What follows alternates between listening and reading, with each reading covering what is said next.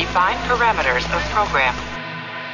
Olá, eu sou a Priscila Franco, voz da Michael Burnham, e você está ouvindo um podcast da rede Track Brasilis.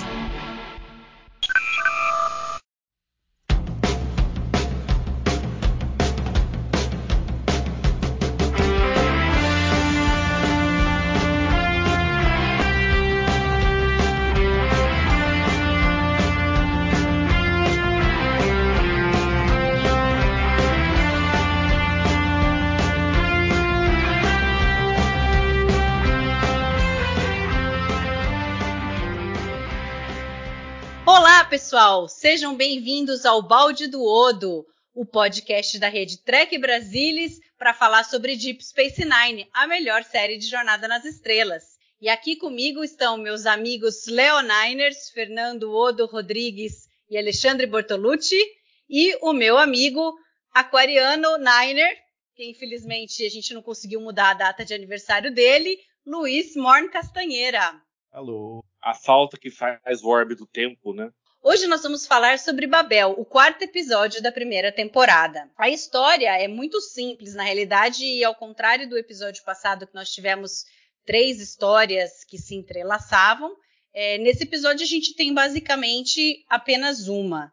É, um vírus é liberado na estação, enquanto o O'Brien estava trabalhando num replicador. De repente, começando por ele, como paciente zero, ele começou a ter uma crise de afásia e não conseguia falar nada com nada, não conseguia entender o que os outros estavam falando. E assim sucessivamente, cada um da estação foi sucumbindo a esse vírus, e enquanto isso, os nossos queridos tripulantes estavam tentando fazer alguma coisa para conseguir descobrir o que estava acontecendo e como conseguir um antídoto para esse vírus. A gente pode começar.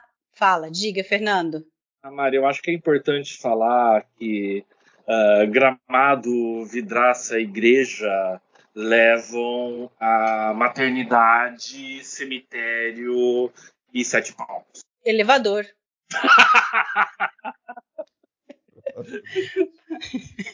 Bom, Fernando, já que você começou, vamos, vamos lá. É, acho que essa parte, essa parte aí a gente pode todo mundo dar o seu pitaco, né? Porque é a parte principal. Depois a gente tem comentários aí que eu separei aqui para falar sobre os personagens, o desenvolvimento deles, algumas duplas aí que são muito interessantes. Mas assim, a história é batida, né? É o vírus que está ali, todo mundo correndo contra o tempo para conseguir o antídoto. Eu acho que o mais interessante da história, não sei se você concorda, mas para mim é o background de novo que a gente tem da resistência bajoriana, que eles colocaram esse um aparelho né, para faz, fazer o vírus, só que infelizmente na época eles não conseguiram ligar isso daí. E aí depois eh, vem o que eu achei a parte talvez mais forçada da história, é que é escolhido a dedo aqueles que vão sucumbindo ao vírus, né? Ok, o Brian, paciente zero, é óbvio que ele seria o primeiro. Aí eles jogam a Dax porque ela não ia ter serventia nenhuma para o episódio. E aí no final sobram é, o Cisco, o Bashir e a Kira, que vão sucumbindo conforme é, é, eles vão acabando o serviço deles que, que, precisava ser feito no episódio. E aí tem o quarto, que o Odo, né, o Odo, por ser um transmorfo, talvez não tenha, né, não, não seja afetado pelo vírus, porque ele não come nem nada, né, não respira. E o quarto, o organismo ferengue dele, sobreviveu ao vírus e não foi afetado, embora a gente não saiba o que tem acontecido com o Nog e com o Ron, mas a gente pode falar sobre isso também. E a outra coisa que eu achei nessa história que que decai um pouco, que podia ter sido feita melhor, é a resolução fácil no final, sem tragédia nenhuma. Embora acho que a gente não possa descartar o esforço todo que a Kira fez para até chegar no Surma que conseguir uh, o antídoto. Mas assim, para mim eu achei um pouco clichê essa história. Então, Uh, Runabout, uh, quadrante gama Borges. Ó, brincadeiras à parte. A Mari soltou a pauta dela inteira do episódio pra cima de mim. 87 coisas diferentes pra eu comentar. Não, você pode comentar alguma coisa, o Ale comenta outra, o Luiz comenta outra e a gente vai seguindo.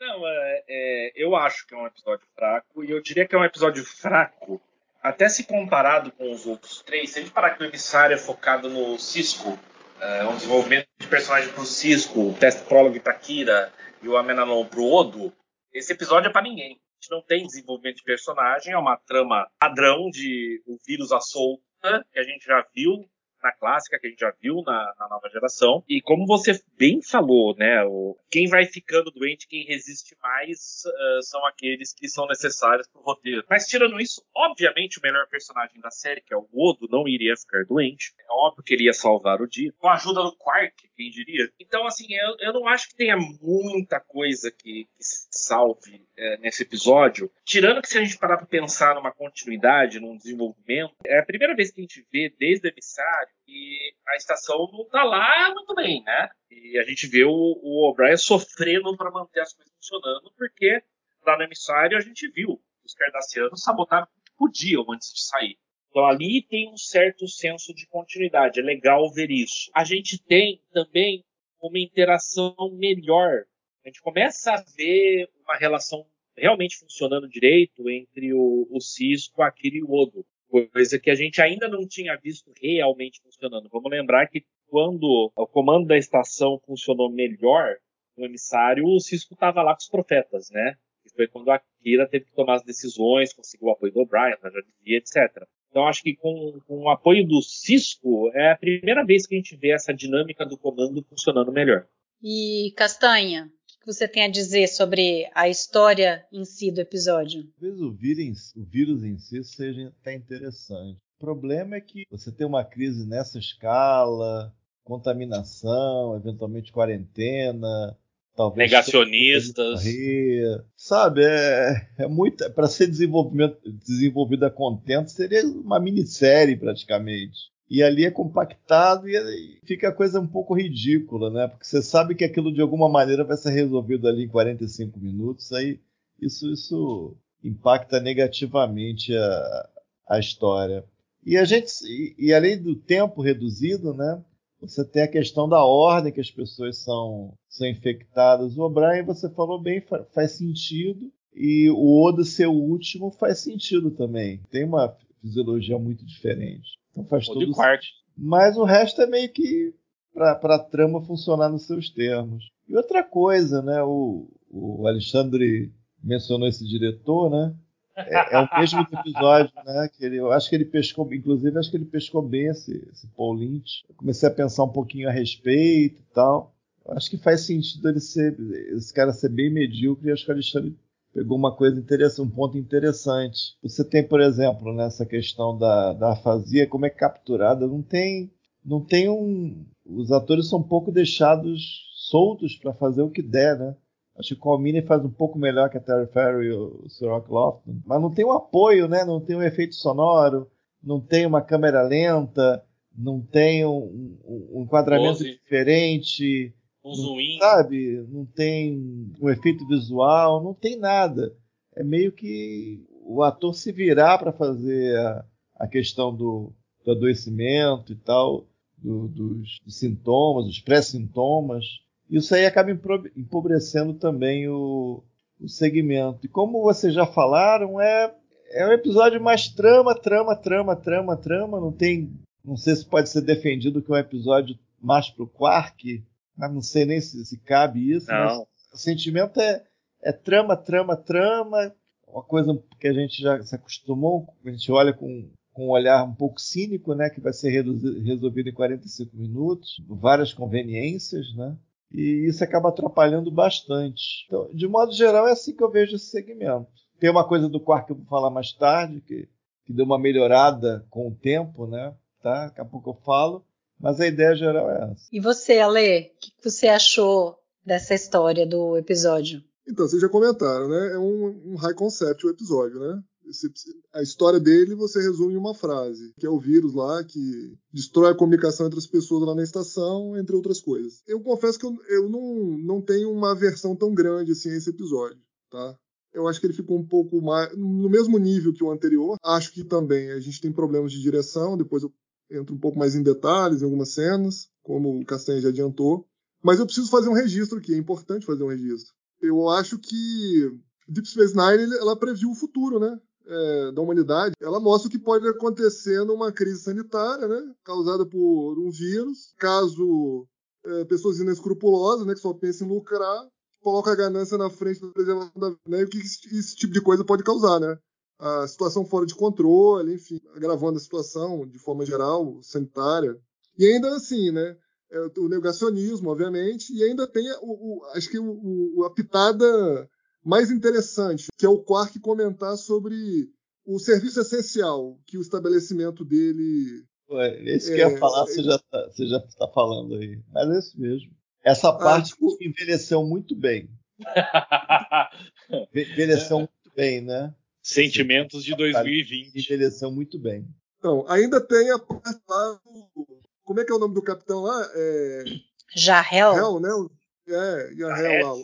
Ah, eu não é, for, é, forçando a barra lá, né? Pra não ficar confinado, entendeu? Eu quero sair daqui e causando é problema danado. Pra... Exatamente. Então, enfim, né? Jornada mais uma vez aí transforma uma situação nossa, né? Atual, né, em tema de análise, né? Para nossa reflexão, nossa discussão, né, nossa crítica, partindo desse né, pressuposto, que aí não dá para ignorar em 2021, o ano que a gente está gravando esse, esse, podcast, a trama ficou mais interessante para mim, tá? ficou mais interessante. Então, mas assim, o, o, episódio realmente tem muitos problemas, mas também tem suas, acho que também tem suas fortalezas, vamos dizer assim. Eu achei muito interessante a interação ali do Cisco com o filho, né, o Jake, você percebe que tem uma química ali, principalmente entre os atores. Já comentei, acho que foi no Emissary, né? O Sarah Clofton, ele, ele foi muito criticado durante a série, né? Mas eu gosto da, da interpretação dele. Eu não sei se ali ele teve uma relação prévia com Avery Brooks, né? Não sei se eles tinham uma química mesmo, que era natural, não sei. Não sei se na época, lá em 1993, como ambos eram negros no elenco, não sei se tinha essa conexão, se eles formaram essa conexão. Nós estamos falando de 30 anos atrás, quase, né? Então, essa relação racial em Hollywood era um pouco diferente do que é hoje, né? Quer dizer, também nem sei se hoje é tão diferente assim. Mas eu, eu, eu gosto dessa interação do Cisco com o Jake. Eu acho, eu acho bem, bem interessante. Acho que a química é muito legal, é, a interpretação é crível. E tem um desenvolvimento né, da relação deles ali. Tem uma passagem no episódio que eu acho assim, muito sensível e eu, me, eu me, peguei pensando nela depois. Que o Cisco vai até aquele alojamento improvisado ali, que eles transformaram em, enfermaria, para falar com o Jake. E nessa altura o Jake já, já, ele já tá afásico, ele não, né, já não tá mais entendendo, nem, nem. A gente também não consegue entender o que ele fala. Mesmo assim, o Cisco vai lá, né? Senta com ele na cama e começa a conversar com ele, pelo menos tentar conversar, né? E aí fala o que ele está sentindo, né? Meu filho, né? Vou te tirar dessa, né? Não vou te perder, vou te proteger. E assim, eu me vi um pouco nisso, né?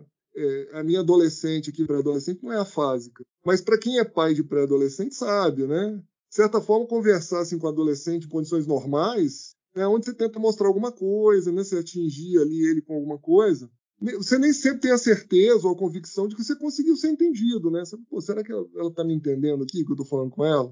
Então achei esse momento muito muito tocante, assim, achei muito sensível. E eu só parei para pensar isso depois que eu reassisti tá, o episódio. Em 1999, quando eu assisti, eu não, eu não tinha me. Né, assim, eu tinha achado uma cena legal, mas eu não tinha parado para fazer essa elucubração, né? Para raciocinar dessa forma. Então achei bacana essa cena, tá? Achei muito bacana, muito tocante. O Luiz já comentou aí do, do O'Brien. Tem umas cenas do O'Brien que eu gosto muito, né? Principalmente no começo ali.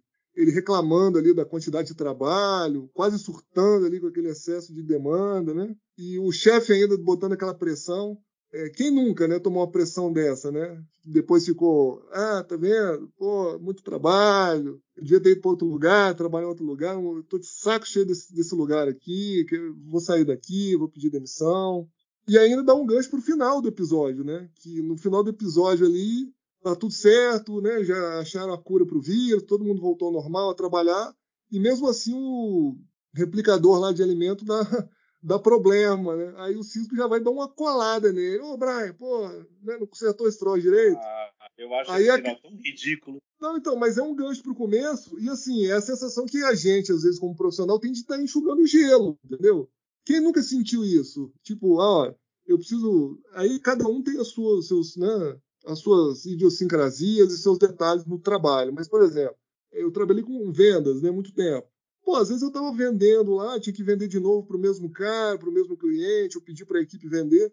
Pô, parecia que eu estava enxugando gelo. Então, assim, me coloquei no lugar do O'Brien, entendeu? De sentir ali que, né, que é, o trabalho não acaba, a cobrança não acaba. Então, aquilo que eu já comentei também nos episódios anteriores. Essa parte mais mundana, mais humana, de fato, muito me atrai. Por Deep Space Nine ser uma série muito assim, muito humana, é, eu gosto muito dessas passagens. Mas eu queria trocar, tocar a bola aí para Mari de volta, senão eu vou ficar falando aqui meia hora sobre os outros temas. Não, então, isso do O'Brien é, é engraçado. Não é um personagem que eu tenha, assim, muita afinidade, que eu goste muito. É, é, talvez seja um dos menos favoritos ali. Mas nesse episódio, é, a gente que trabalha, não tem como não se identificar com ele, né? porque a hora que ele tá fazendo um negócio, depois ele tem que fazer outro, ele não conseguiu terminar o outro serviço. Fiquei pensando nos meus 300 projetos que eu tenho, que às vezes passa por mim no mesmo dia que eu não consigo terminar o primeiro que eu comecei, porque já surgiu um e depois um outro e vem um telefonema aqui e você vai ficando doida, né?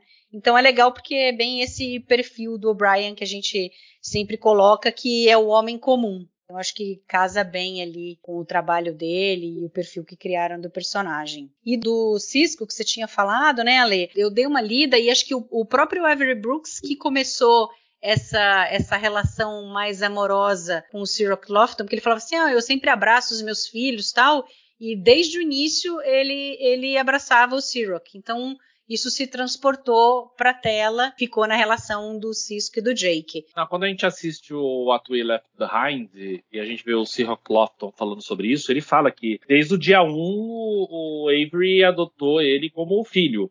E, inclusive pegava, por exemplo, o, o, primeiro jogo do Los Angeles Lakers, o que assistiu, foi o, o Avery Brooks que levou ele para assistir e apresentou para a galera lá como sendo filho dele. Então foi uma coisa assim que, que partiu do Avery Brooks, porque ele sabia que era importante ter essa química na série. É bacana. Esse episódio tem uma coisa interessante que ele tem vários detalhezinhos que às vezes passam desapercebidos, mas que eu acho legal levantar que, por exemplo, na primeira cena que aparece o Jake com o Cisco, né, que ele vai encontrá-lo e, e fala pro pro Jake voltar pro quarto, que aí quando ele encontra lá o capitão Jarrell, né? O Jake fala que ele ainda não, que ele tava na que ele tava no, no quarto do Nog. E é engraçado que o Cisco não comenta nada, porque a gente tinha visto anteriormente que ele não queria que o Jake ficasse perto do, do Nog. E aí, de repente, ele solta essa e o Cisco não tem nenhum comentário a respeito. Eu achei interessante esse detalhe pequeno aí que não tem nada a ver com, com o episódio. Mas que mostra também que o Jake e o Nog estão solidificando uma amizade que a gente vai ver ao longo do, dessa temporada.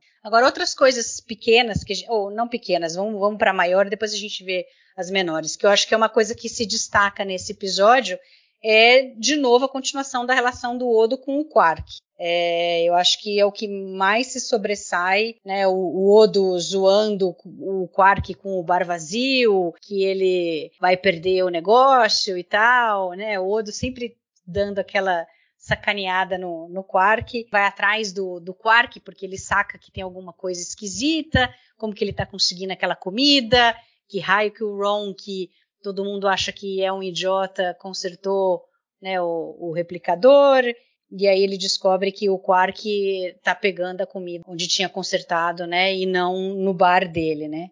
E aí depois tem aquela cena que é muito boa, que é o Quark jogando dabo sozinho ali e tal, e aí o Odo chega e, e aí ele tem que dizer que que não, que não sabe jogar, que nunca aprendeu. Eu senti, Fer, você que é fanzaço do Odo, eu senti que nesse episódio eles colocaram o Odo em várias situações assim desconfortáveis, fora da zona de conforto dele, e que é bem interessante. É isso e o Cisco chamá-lo para ele ir para o Ops e ter que ajudar a fazer ali as coisas da estação, porque não tem mais ninguém para fazer isso. É uma continuidade do que a gente viu no Homem Alone, né?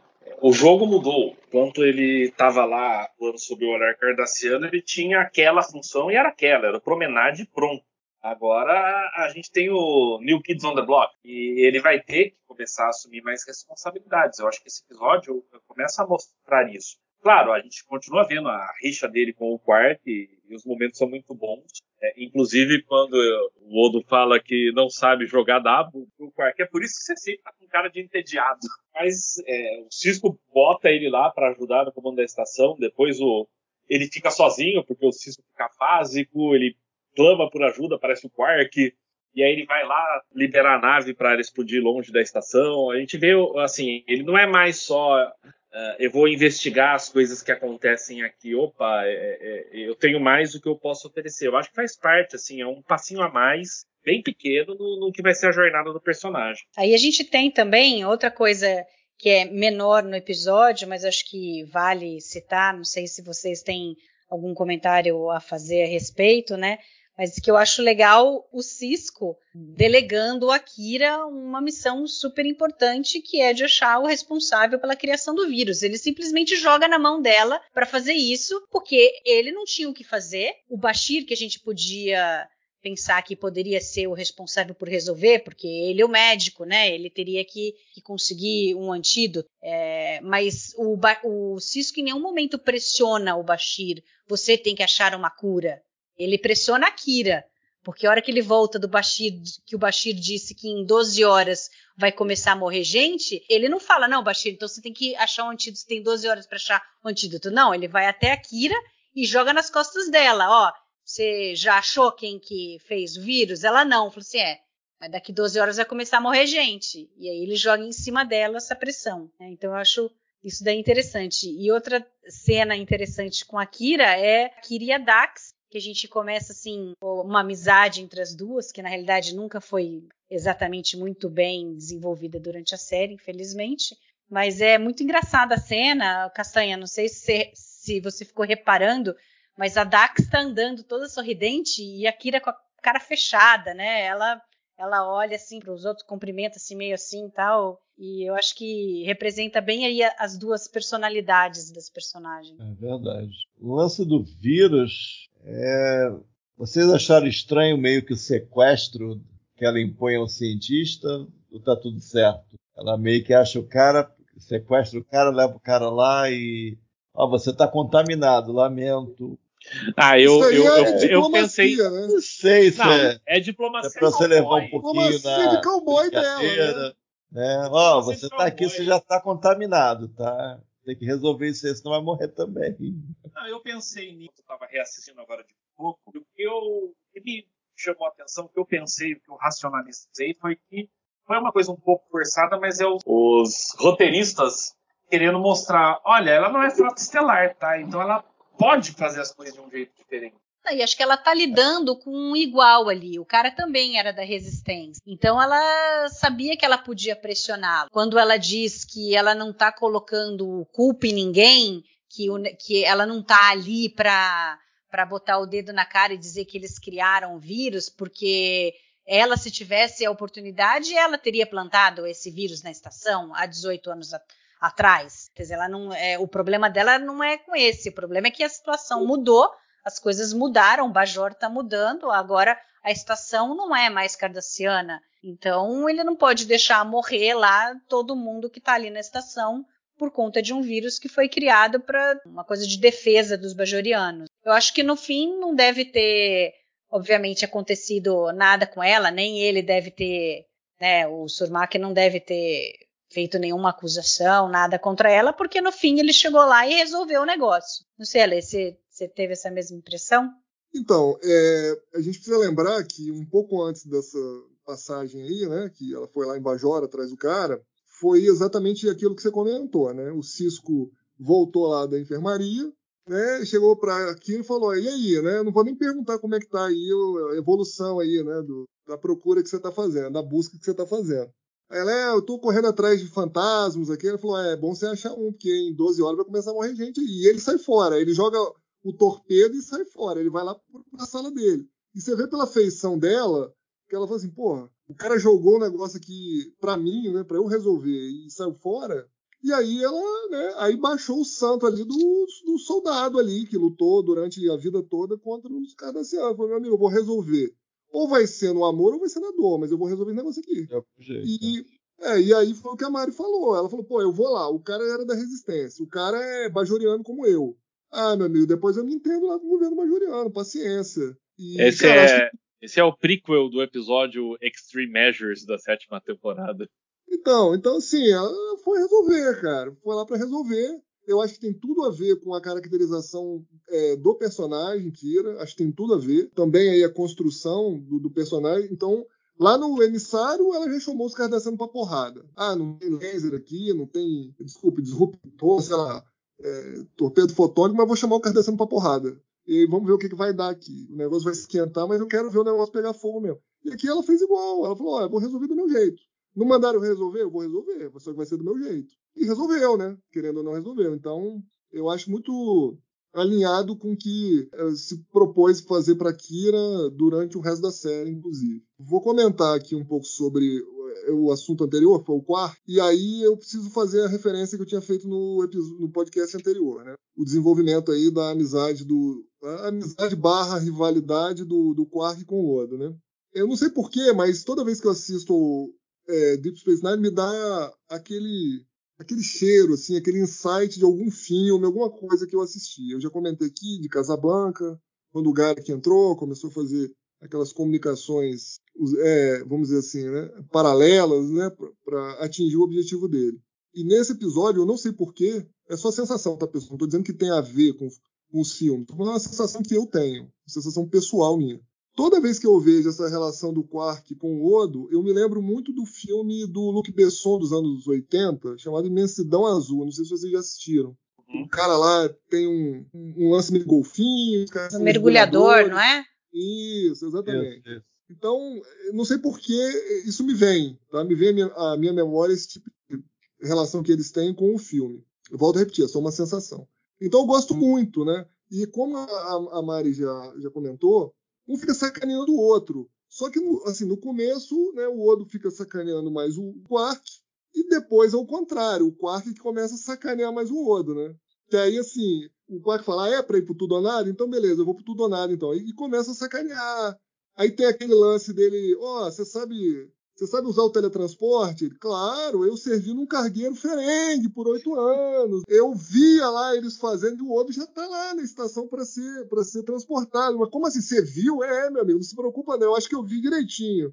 E aperta o botão e teletransporta ele. E no final também, ele fala, eh, né, depois que o Odo consegue soltar lá a nave lá da estação, que a nave explode, aí o Quark, né, Odo, você tá aí? Aí o cara, ó, tenta não, não, ficar muito decepcionado que você ouviu minha voz e tá vendo que eu tô vivo, não. Ele falou, não, cara, na verdade, vamos negociar aqui o valor, né, que você tem que me pagar pelo perigo que você me fez passar, entendeu? Aí o outro faz aquela cara, assim, de, de fúria.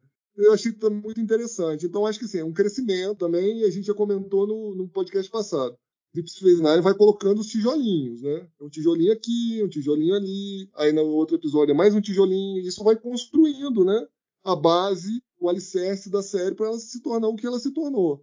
Então, assim, eu gosto muito. E aí, como eu falei, o episódio mostrou que ele estava indo por tudo ou nada, né? que ele é um cara inconsequente, né? bem-humorado, que ele se diverte em qualquer, praticamente qualquer situação. Se a, se a vida dele não tiver risco, ele está se divertindo, né? ele está vendo o pau quebrar e está gostando. E isso aparece mais para frente na série também. Então, eu gosto muito dessa relação deles. E tem uma cena que eu acho engraçada, é meio bobinha, enfim, né? Mas eu acho engraçada do Quark, que é quando o Quark tá lá naquela enfermaria que eles fazem lá num dos aposentos, e o Cisco chega. Aí, aí, o Fernando já lembrou. E o Cisco ah. chega, né, e fala, pô, né, conseguiu escapar dessa, né, Quark? Aí o quarto fala assim: não, meu cara, você, está subestimando o sistema imunológico diferente, meu cara. Eu só tô aqui para verificar se algum dos meus clientes aqui não tá usando essa doença para evitar de me pagar, né? Aí você... fala, não, mas, não, mas ninguém você... seria tão diabólico assim, né? Ninguém seria tão diabólico. Não, eu seria, eu seria. Eu, eu achei muita graça. Você, ouro, me deve.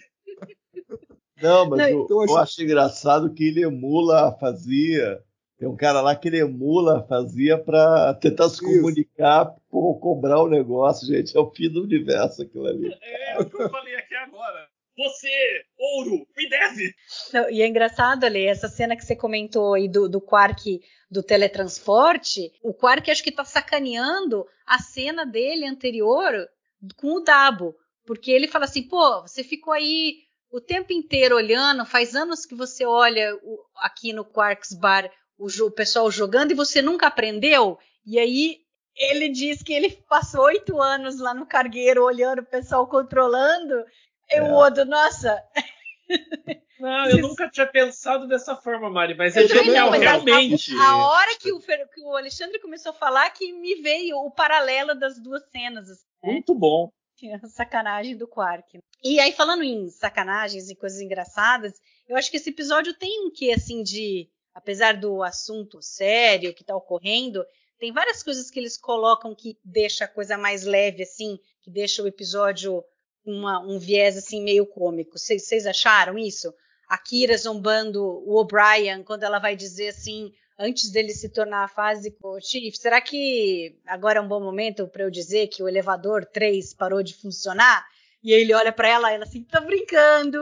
Talvez ele melhor se fosse uma farsa, mas eles não tentassem pelo lado da encrenca, né? De pessoal que vai morrer, ter essa, essa, esse cronômetro aí da morte, que obviamente tá dado que não vai acontecer. Então talvez fosse melhor investir mais na farsa.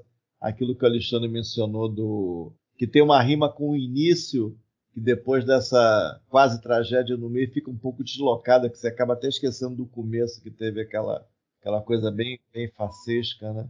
Talvez vocês tivessem dado um jeito de reescrever a, a epidemia ali de uma maneira que, que mantivesse a farsa, que a doença fosse basicamente, até certo ponto, inofensiva, e manter uhum. nesse nível o episódio fosse mais bem sucedido. Mas eles tentam dar aquela encrenca, é a encrenca que é encrenca desdentada, que você sabe que, que não vai a lugar nenhum. Entendeu? Talvez fosse só fácil, talvez fosse. Talvez fosse um episódio de melhor memória, talvez. Como um conjunto. É, porque, porque tem outros momentos, né? O O'Brien zoando o Cisco e a, Kira, exatamente quando o Cisco reclama que não está funcionando o replicador, e aí ele vai consertar, e aí ele tá deitado lá, não sei o que, fazendo, arrumando. Aí ele falando com a voz: porque esse replicador não tá funcionando. Ah, porque esse meu painel aqui não tá funcionando. Doera mesmo. É.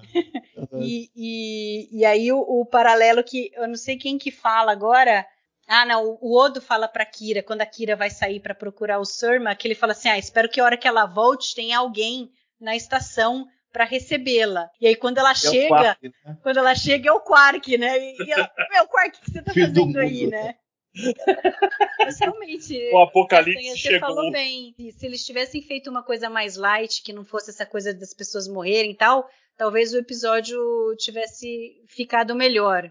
É que o, o episódio cômico da temporada é Move Along Home. A gente vai chegar lá. um épico. A gente vai ter que fazer um trailer do Move Along Home. Uhum. Alan Murray. A gente vai fazer um trailer. E aí, o, o último assunto aqui que eu vou trazer, que tem a ver com o que o Alexandre gosta de falar, de, dos bloquinhos que Deep vai colocando, empilhando tal.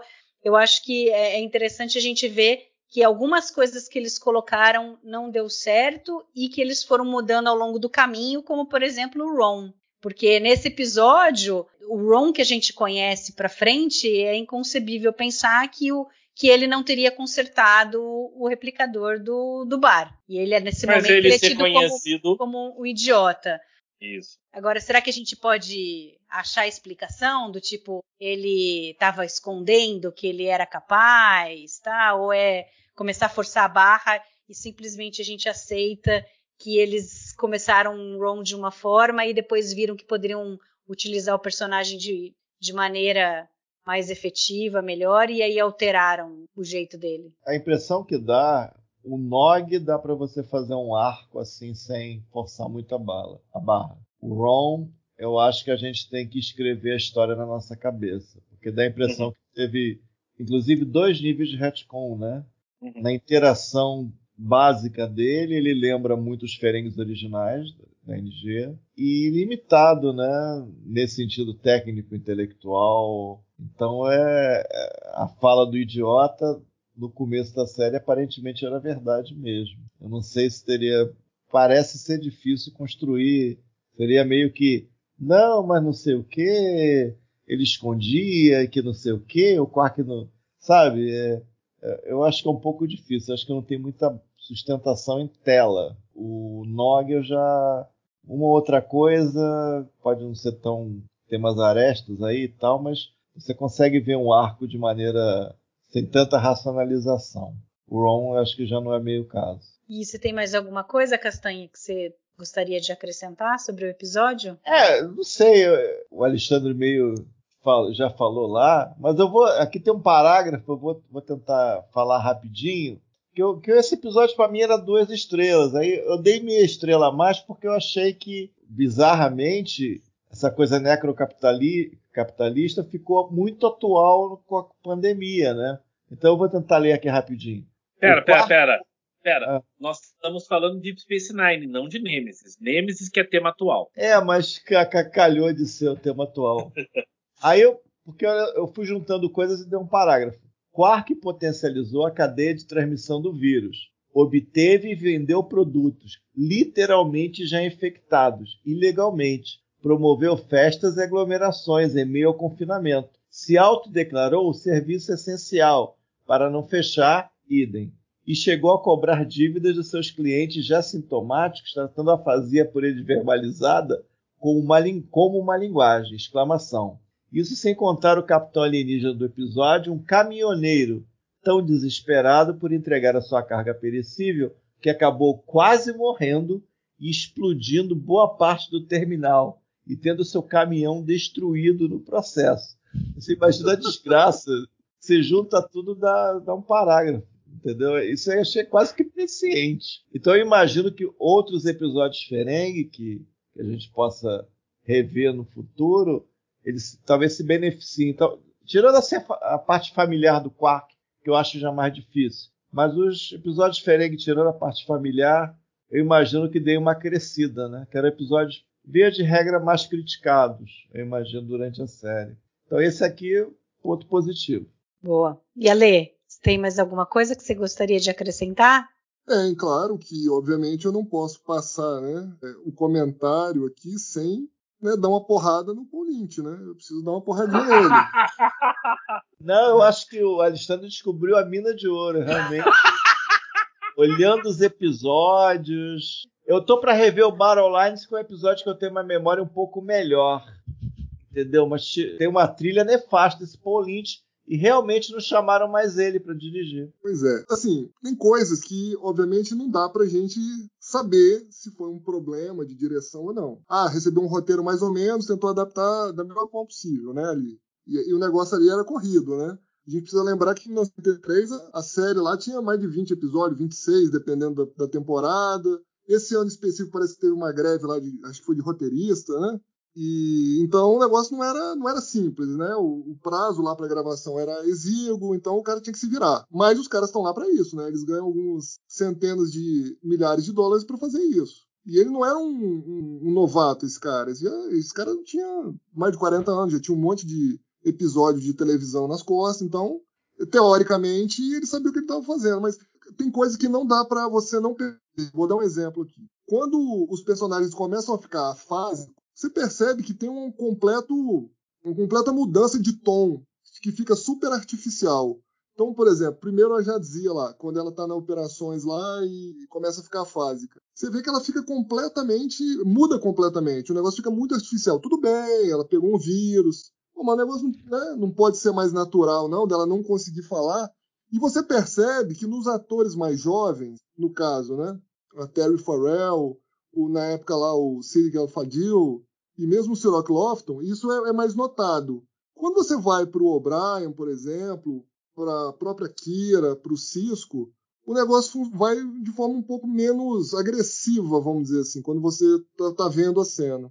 Então, o que eu acho que aconteceu é o seguinte: o Paulinho deve ter falado, pô, você tem que mostrar aí, cara, que você está doente, que o vírus te pegou, né? Não está parecendo muito aí que o vírus te pegou. E aí os caras mais novos, né, menos experiência, o cara acata lá totalmente o que o diretor está querendo. O cara que é mais experiente, né, tem mais tem o lombo mais curado, vamos dizer assim, ele fala, bom, beleza, o cara tá falando para eu fazer assim, mas eu vou fazer do meu jeito aqui, vou fazer do jeito que eu acho certo, entendeu? Então, tá muito forçado, se vocês tiverem a oportunidade de ver de novo esse episódio, vocês vão perceber. Fica, mas é, tem uma pausa muito grande, né? Aí faz uma cara assim de assustado, assim, principalmente percebam principalmente a Terry Farrell e o Sid Galafario. É que agora Alexander Siddig, né? Depois ele mudou o nome, mas o Bashir e a já dizia, percebam.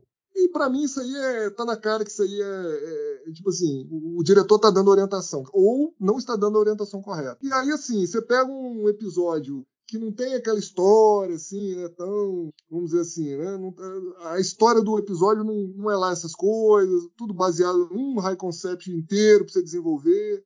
Aí você bota um pobre diabo desse para dirigir, dá no que dá, né? Mas enfim, é, como é Deep Space Nine, enfim, a gente tem essas cenas bacanas aí, o, o episódio acaba se salvando aí entre tiros e facadas e ele acaba se... E é interessante que isso está falando, porque eu estava lendo no, no Memory Alpha que o, o Michael McGive, né, que, que, fez, escreveu o roteiro, ele estava super preocupado em como que ele ia fazer essas frases, né, do pessoal falando nada com nada, e que no primeiro momento ele simplesmente tinha jogado um, um monte de coisa ali que não tinha mesmo, né, sem pensar, um monte de palavra, e que aí parece que, que eles, não sei se eles testaram ou o que que foi, mas que não estava dando muito certo. E aí depois ele, ele passou a. ele reescreveu para que ele colocasse palavras para que a hora que o ator falasse a frase, embora não tivesse um sentido, as palavras tivessem uma certa entonação que parecesse que ele estava falando alguma coisa, que até,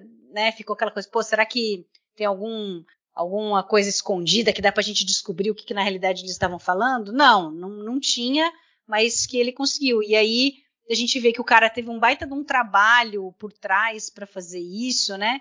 E aí, de repente, o diretor vai lá e não consegue aproveitar isso daí na sua capacidade total, né? É, toda vez que eu vejo um episódio do, do Paul Lynch, eu lembro do Victor Nobel, lá no DP Mundo. Oh, meu Deus, tá vendo? Às vezes o, né, a diferença entre o sucesso e o fracasso de uma série é quem tá pilotando, né? Quem tá ali à frente ah, do negócio e tem mais sendo... três episódios dele nessa temporada. Eles estão sendo é, extremamente injustos. The Passenger hoje, gente, é complicado. Eles estão é, sendo extremamente. Eles estão sendo extremamente injustos com o Paul Lynch, que é um diretor de grande sucesso. Eu tô com a página dele do MDB aberta. Sabe, ele dirigiu, por exemplo, um episódio de Kung Fu, a lenda continua. Ele ah. dirigiu cinco episódios daquela fantástica série de TV do Robocop. Ele dirigiu um episódio de Baywatch Nights. Isso é um clássico, gente. Não, eu tô sacaneando.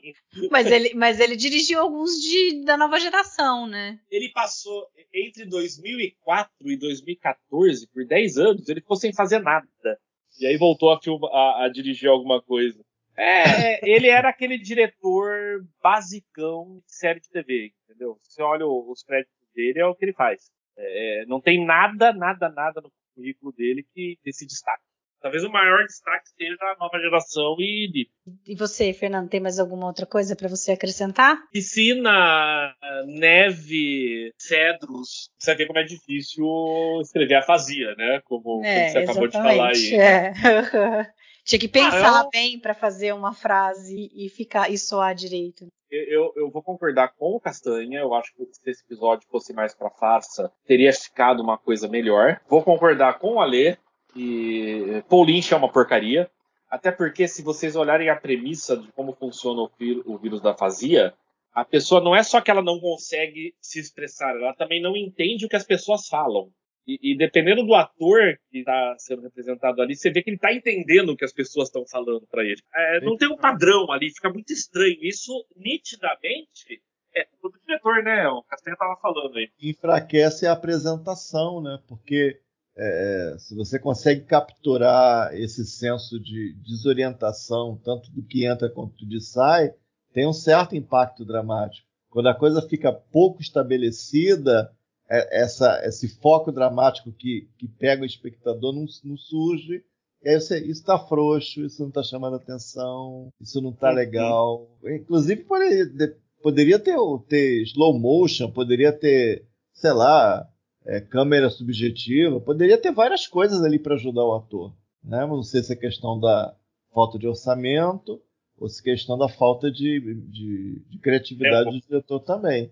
Mas que não tinha, não tinha. Era basicamente se vira, meu filho. Entendeu? Não tinha. Nada Não, além porque se você for pensar em dinheiro, o Castanha, dinheiro tinha. Teve uma cena de explosão, de efeito especial, que foi produzido para esse episódio. Teve uma cena do Odus eh, sendo bandeja e se bandeja não, carrinho, né, de, de buffet e se transformando no Odo. Sim. Pois é, isso aí é o tipo de coisa que a gente nunca vai saber, né? Mas é bom dar assunto pra gente continuar fazendo o que é bacana. Ah, aí já fica assim, ó.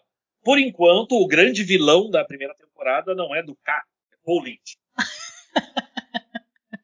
Cara, é uma tese forte, hein? É uma Mas tese. ele, ele dirigiu cinco episódios de 20, é um quarto dos episódios, pelo amor. É, o Battle, Li- Battle Lines é bom, Pô. é um episódio muito bom. Vamos, vamos ver a hora que a gente chegar lá. É, eu vou rever. Faz- A, a memória que eu tenho dele é boa. Eu Não lembro é- da é. Kira meio, meio, meio off ou, ou cansada. Eu vou, eu vou rever essa coisa, né? A Kira parece tão coisa- a saturada coisa- aqui nesses muitos takes. A Naná única tá coisa desse saturada. episódio é, é o sacrifício Aí da. Paca. É, mas eu vou falar do Passenger, eu assisti hoje, é dose para elefante. É, é dose. Passenger é aquele do, do carinha que tem aquela chave transmorfa? Não, Passenger é aquele que Aquele é o Vortex. Quântica, Ah, do- morta. que toma o controle do Bashir. Ah, Entendeu? É, Cara, eu vou ter e que rever final, isso. O Cid ele faz uma voz do Bashir Vantica que é, que é surreal, gente. Surreal. Vamos para encerrar aqui, já que o Odo com- começou isso no episódio passado. Castanha, é, o, a sua E são duas e meia estrelas, é isso? Babel 2,5. E, e você, Fernando? eh, siga o relator, duas e meia estrelas. Alê? Duas e meia também. Então temos unanimidade vou jogar duas e meia também aqui. Bom, pessoal, muito obrigada por vocês terem escutado a gente até aqui. Voltamos daqui 15 dias, se tudo der certo. E obrigada, Odo, Castanha e Alê. Valeu, Falou, até a próxima. Valeu!